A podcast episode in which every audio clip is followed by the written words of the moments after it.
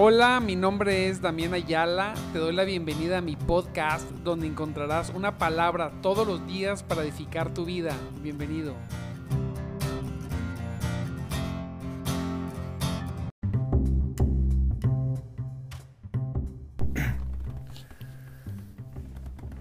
Muy buenos días, mis amados en Cristo.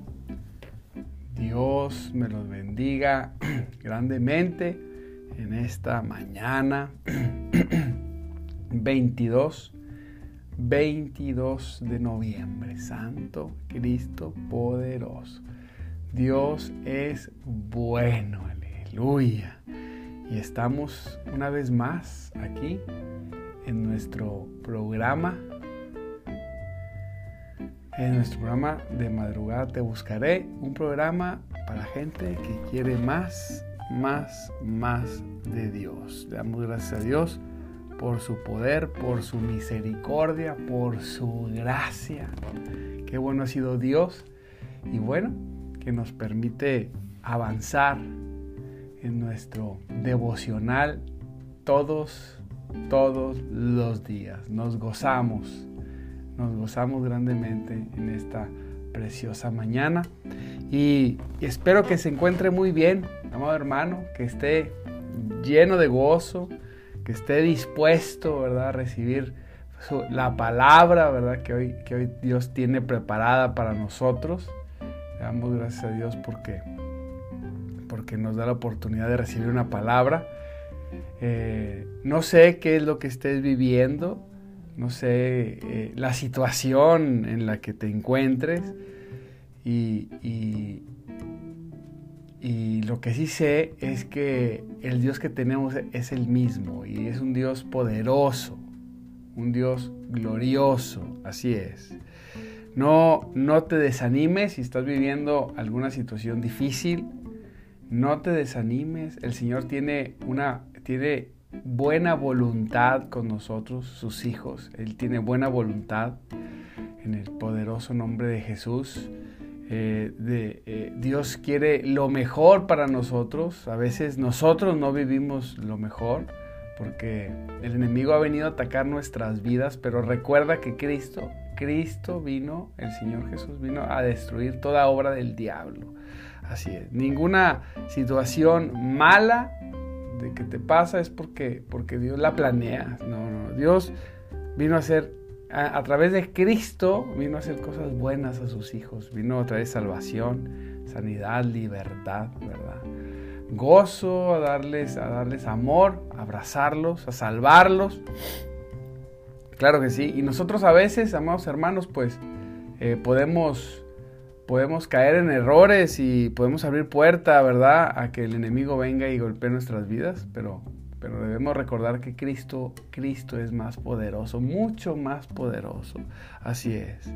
Nuestro Señor no tiene enemigos. ¿Quién puede ser enemigo del Señor cuando el Señor es poderoso, tan poderoso?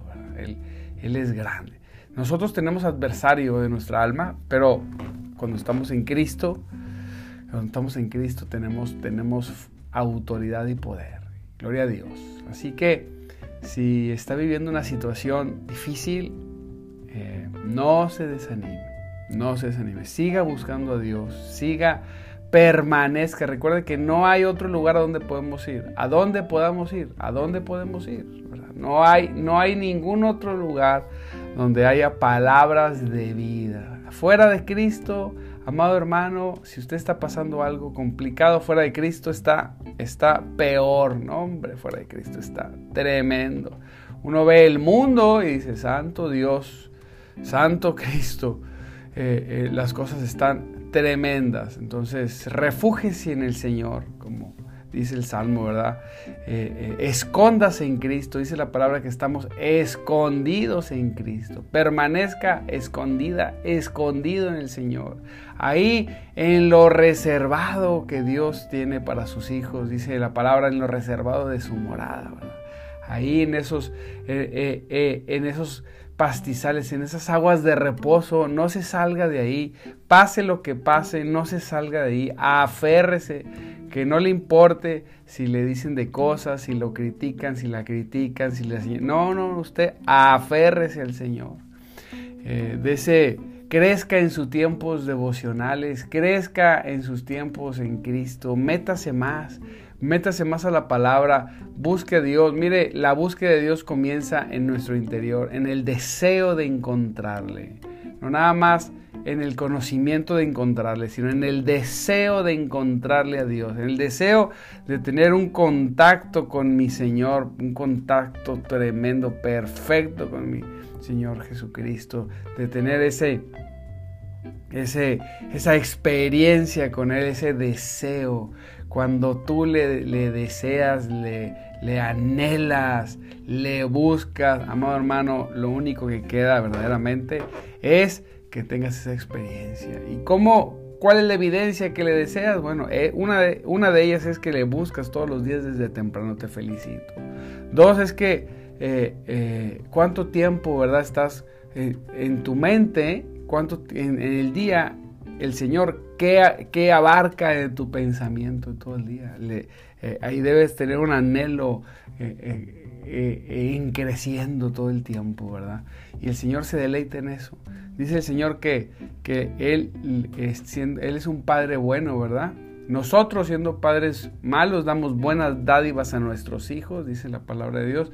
¿Cuánto más nuestro Padre dará el Espíritu Santo a quien, a quien se lo pida?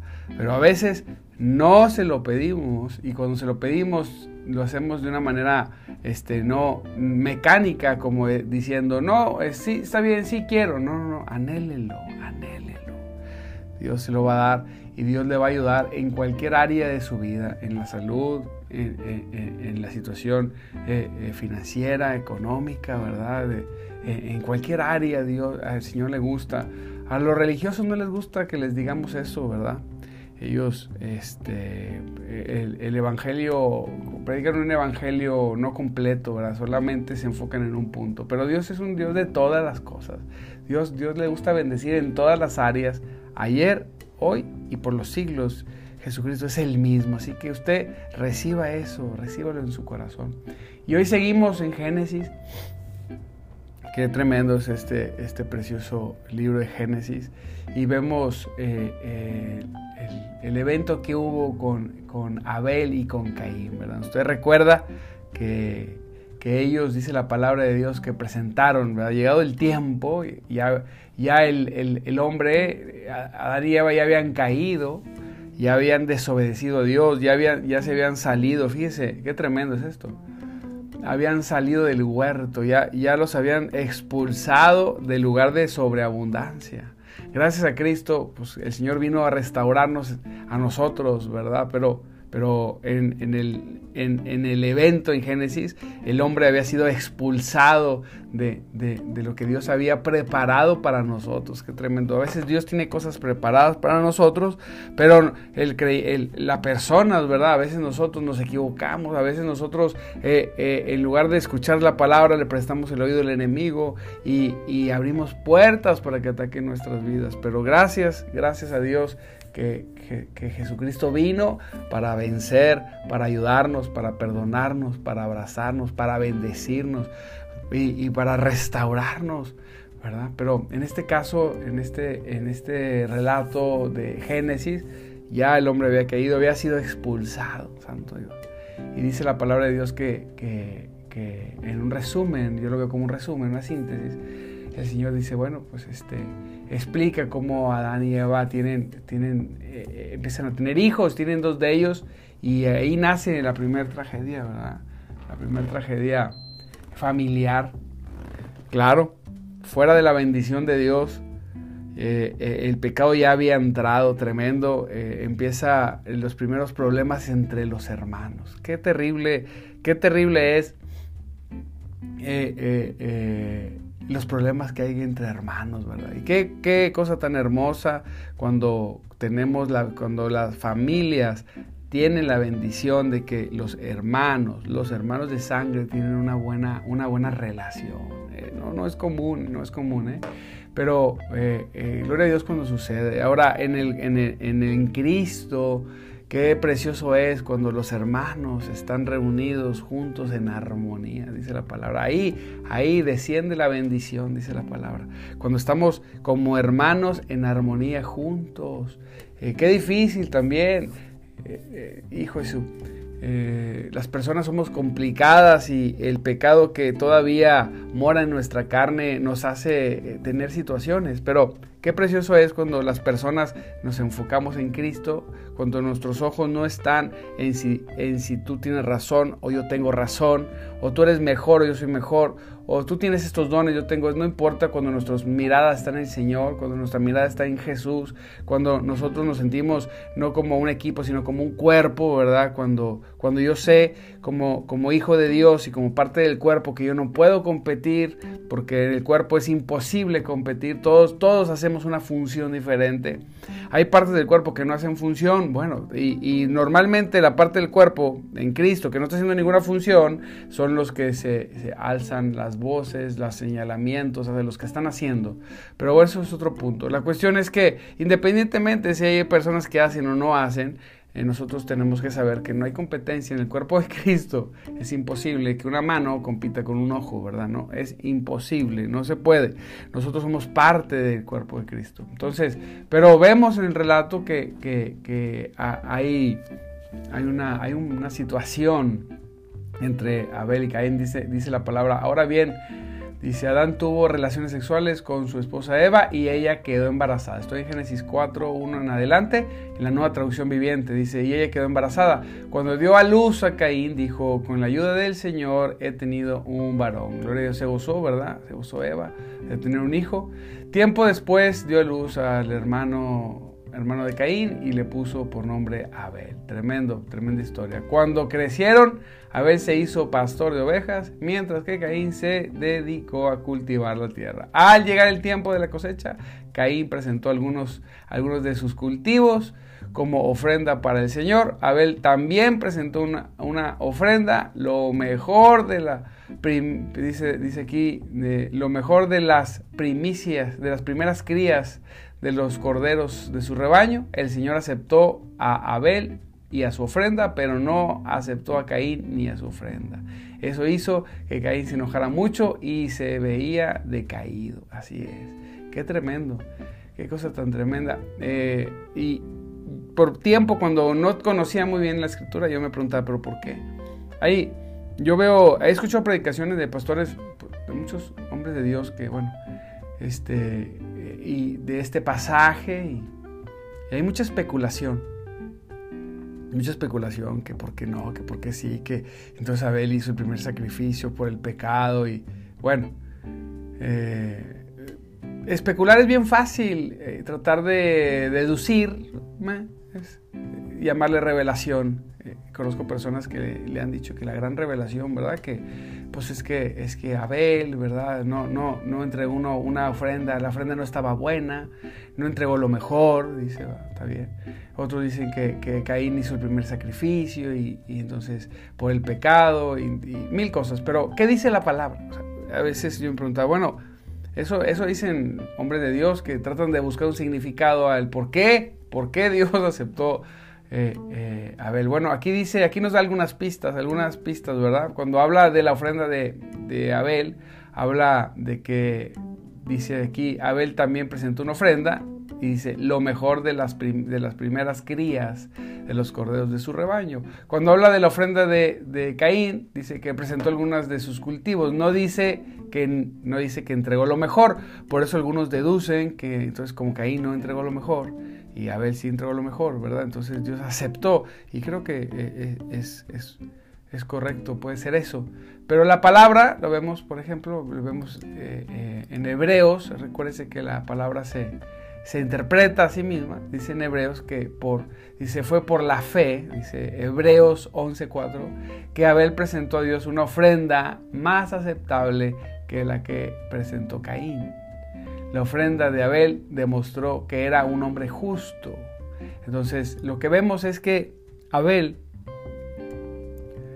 presenta una ofrenda. Lo que, dice lo que sí dice la Biblia es que, eh, eh, que, Dios aceptó la ofrenda de Abel porque fue presentada con, una, con fe. Eso es todo. principalmente yo creo que presentó una mejor ofrenda, sí, creo eso, pero no porque el producto o la sustancia de la ofrenda fuera mejor que la de Caín, creo yo. Creo que fue lo que le agradó a Dios, según Hebreos, es que, que Abel presentó por fe. Caín presentó, no dice aquí, ¿verdad? Pero sí dice que Abel presentó una mejor ofrenda por la fe. Y, eso lo hizo justo delante de Dios. Y no dice que Caín, por, por Cartes, ¿verdad? Pues Caín no presentó una ofrenda con, una, con, fe, la presentó pero sin fe. Qué terrible. Hay, un, hay una parte de la palabra que dice, una máxima, ¿verdad? Que dice que sin fe es imposible agradar a Dios. No importa qué es lo que tú hagas, no importa lo que yo haga, si no, si no es producto de la fe que yo tengo en Dios, en lo que Él dijo y en su palabra, no le agrada a Dios no le agrada. Entonces nosotros tenemos que cuidar siempre todo lo que hagamos deben hacer.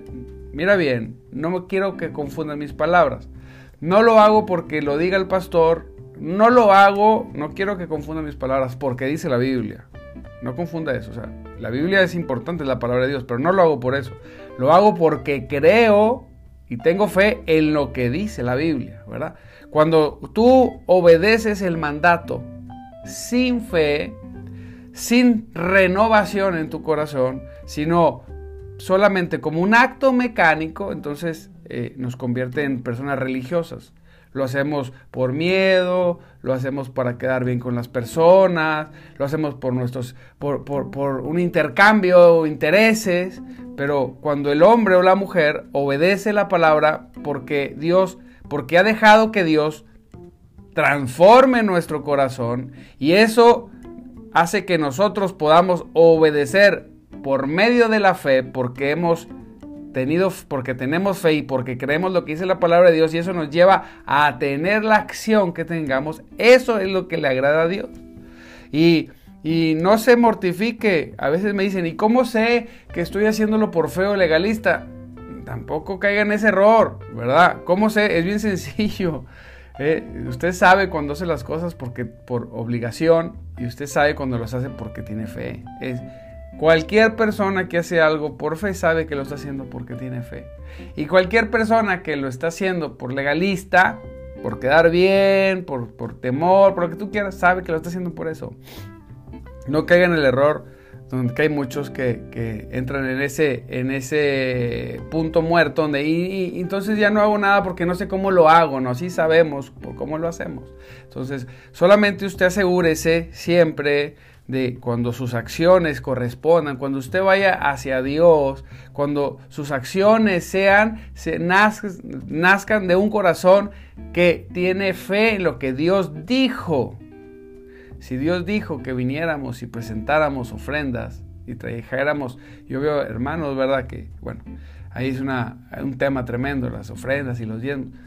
Eh, eh, y pelean que si sí, que si no. Mire, yo todo lo que hago para el Señor lo hago en fe, creyendo que Dios dijo lo que dijo, no, no dijo lo que no, no confundamos en que el Señor no dijo lo que quiso decir, no, el Señor dijo lo que dijo, yo creo lo que el Señor dijo y vengo a hacerlo en fe que si opera, que si es en este tiempo, que si no es en otro tiempo, eso, eso, mire, a mí no me importa.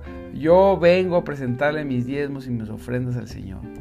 Yo vengo a presentarle mi servicio al Señor. Yo vengo a presentarle mi adoración al Señor, siempre con fe creyendo que el Señor es el Señor y que merece más que todo lo que yo pueda presentarle, todo lo que yo pueda darle al Señor.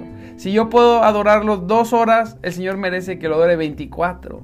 Si yo vengo y le presento una ofrenda, el Señor merece que yo venga y le entregue todos mis recursos. Si yo vengo y le presento un diezmo, no, el Señor merece que le dé eso y mi vida completa. Porque yo lo creo que es así. Tenemos fe de eso, ¿verdad? Ahora Dios es bueno y no es un Dios capataz que nos quiere quitar las cosas, no, sino que el Señor le gusta que si venimos a Él a presentarle algo, que deban hacer, que nazca de un corazón de fe, para que podamos tener victoria, para que usted pueda ver la victoria en Cristo, usted debe actuar teniendo fe, creyendo en el único, en el Hijo, ¿verdad? Ahora, aquí hay dos, aquí hay un efecto entre los que hacen las cosas por fe y los que hacen las cosas por legalismo. Siempre va a haber una persecución del religioso, siempre el religioso, el, el, el doctrinario, ¿verdad? Porque eh, eh, pues todos estamos, todos tenemos una doctrina, una enseñanza, pero el doctrinario, el que siempre, oh, la sana doctrina, oh, no, no, la sana doctrina, oh, la sana doctrina.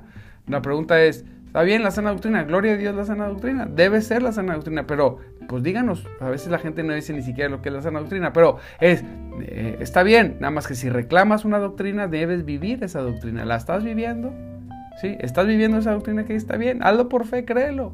A ti no te gusta, no hagas eso si no te gusta. Si no lo crees, dice Pablo, si no estás convencido, no lo hagas, estás convencido, hazlo. Pero cuando lo hagas, hazlo creyendo. Y, es terrible ver al religioso, el Caín, señalando, ¿verdad? Los religiosos, los que no creen en mover del Espíritu Santo, eh, todo eso señalando, eh, burlándose y, diciendo cosas de los que creen. Y luego los que creen señalando los religiosos. No, a ver,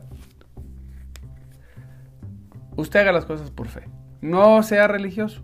Haga las cosas creyendo en el Señor. El Señor se agrada por eso. usted goce, mire. Y vemos que siempre las personas, las personas que hacen las cosas por fe, siempre tienen un brillo diferente. Siempre tienen es, es como la sensación o el sentir que pone Dios en la persona de que Dios está contento con nuestro obrar, porque mire, podemos habernos equivocado en lo que hicimos, pero lo hicimos con tanta fe. que Dios se agrada, Dios hará sus correcciones en el camino, pero Él se agrada, es como cuando ve uno a un hijo chiquitillo ahí, a lo mejor dice una cosa equivocada, a lo mejor hace algo equivocado, pero uno no dice, ah, no, este niño tremendo. No, te gozas, esta ternura te da porque lo hace con mucho gusto. Así es. Es lo que no, es lo que no captan muchas veces aquellos que se la pasan señalando eh, a las personas cuando hacen las cosas por fe. Déjenlos que hagan las cosas. En fe, Dios hará las correcciones necesarias. Así es. Si hay que corregir algo. Pero eh, eh, el que hace las cosas por, porque tiene que hacerlas, ¿verdad? Nunca haga así. El que en su corazón no cree en el mover de Dios, en el que, el, que, es, el que es palabra y letra todo el tiempo, nada más, que no es, no es malo, la doctrina es buena, hay que, hay que conocer la palabra, hay que conocer la teología, sí, soy a favor de eso pero el que solamente se mete en eso, entonces es como Caín, siempre, siempre tienen una cara dura, como, como, es como una esencia así, yo le llamo los hermanos cara de piedra, ¿verdad? Así, no les digo, ¿verdad? Pero es como siempre hay una facción, hay algo muy particular en el religioso eh, eh, y, es como una, como una, eh, se sienten así como que la última coca del estadio, tienen algo pero y, siempre están viendo feo al que tiene fe. Siempre están tratando de destruir, de... mire, vemos, en, es, tremendo ver a veces en las redes, en el YouTube, personas así tipo Caín, ¿verdad? Eh, no, es que yo soy un reformado, señalando, criticando, eh, eh, exhibiendo a personas que ellos consideran que no son de Dios.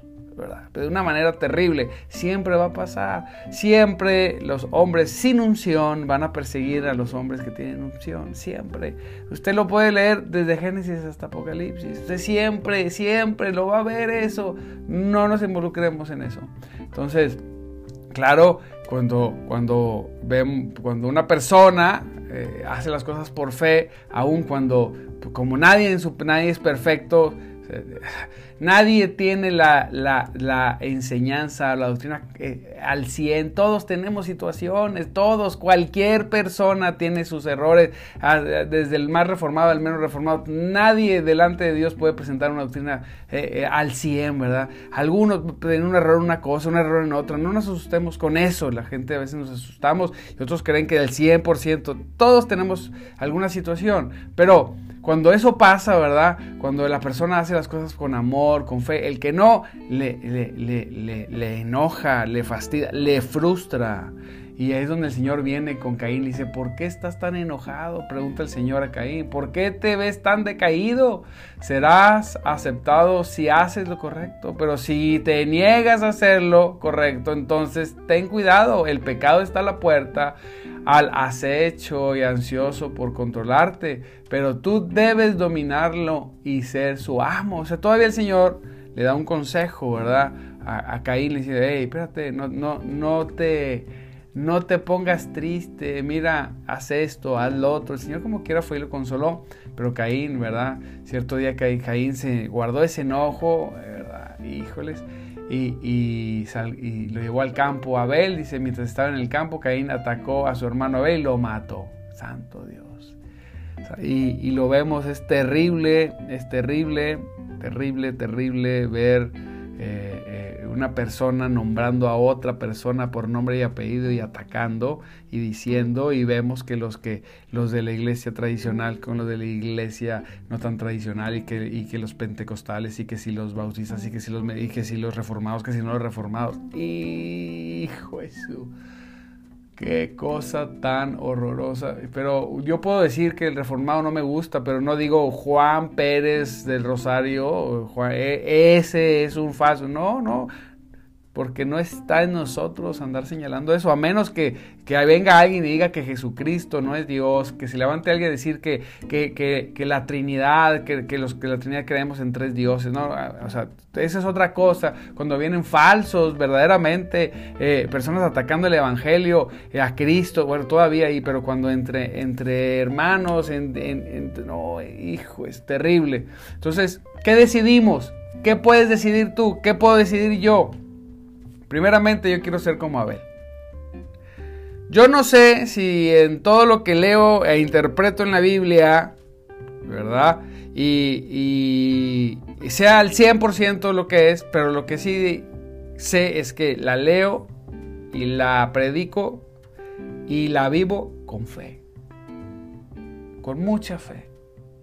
Creyendo en mi corazón que Dios que el Dios que tengo es un Dios misericordioso, que me ve como un niño chiquito, que, que intenta, intenta conocer las, las grandezas de, Dios y lo hago con un corazón lleno de fe, haciendo tú. No importa si eres el conocedor más grande, no importa, pero hazlo con toda la fe de tu corazón, Señor. Mira, yo no soy muy bueno ni siquiera para leer ni para entender. Así me decía un hermano, ni si yo no soy muy bueno. Yo eh, decía un hermano, yo no estudié esta primaria, no le sé muy bien, pero lo hago todo con mucho corazón y mucha fe. Eso, eso es lo que necesita Dios.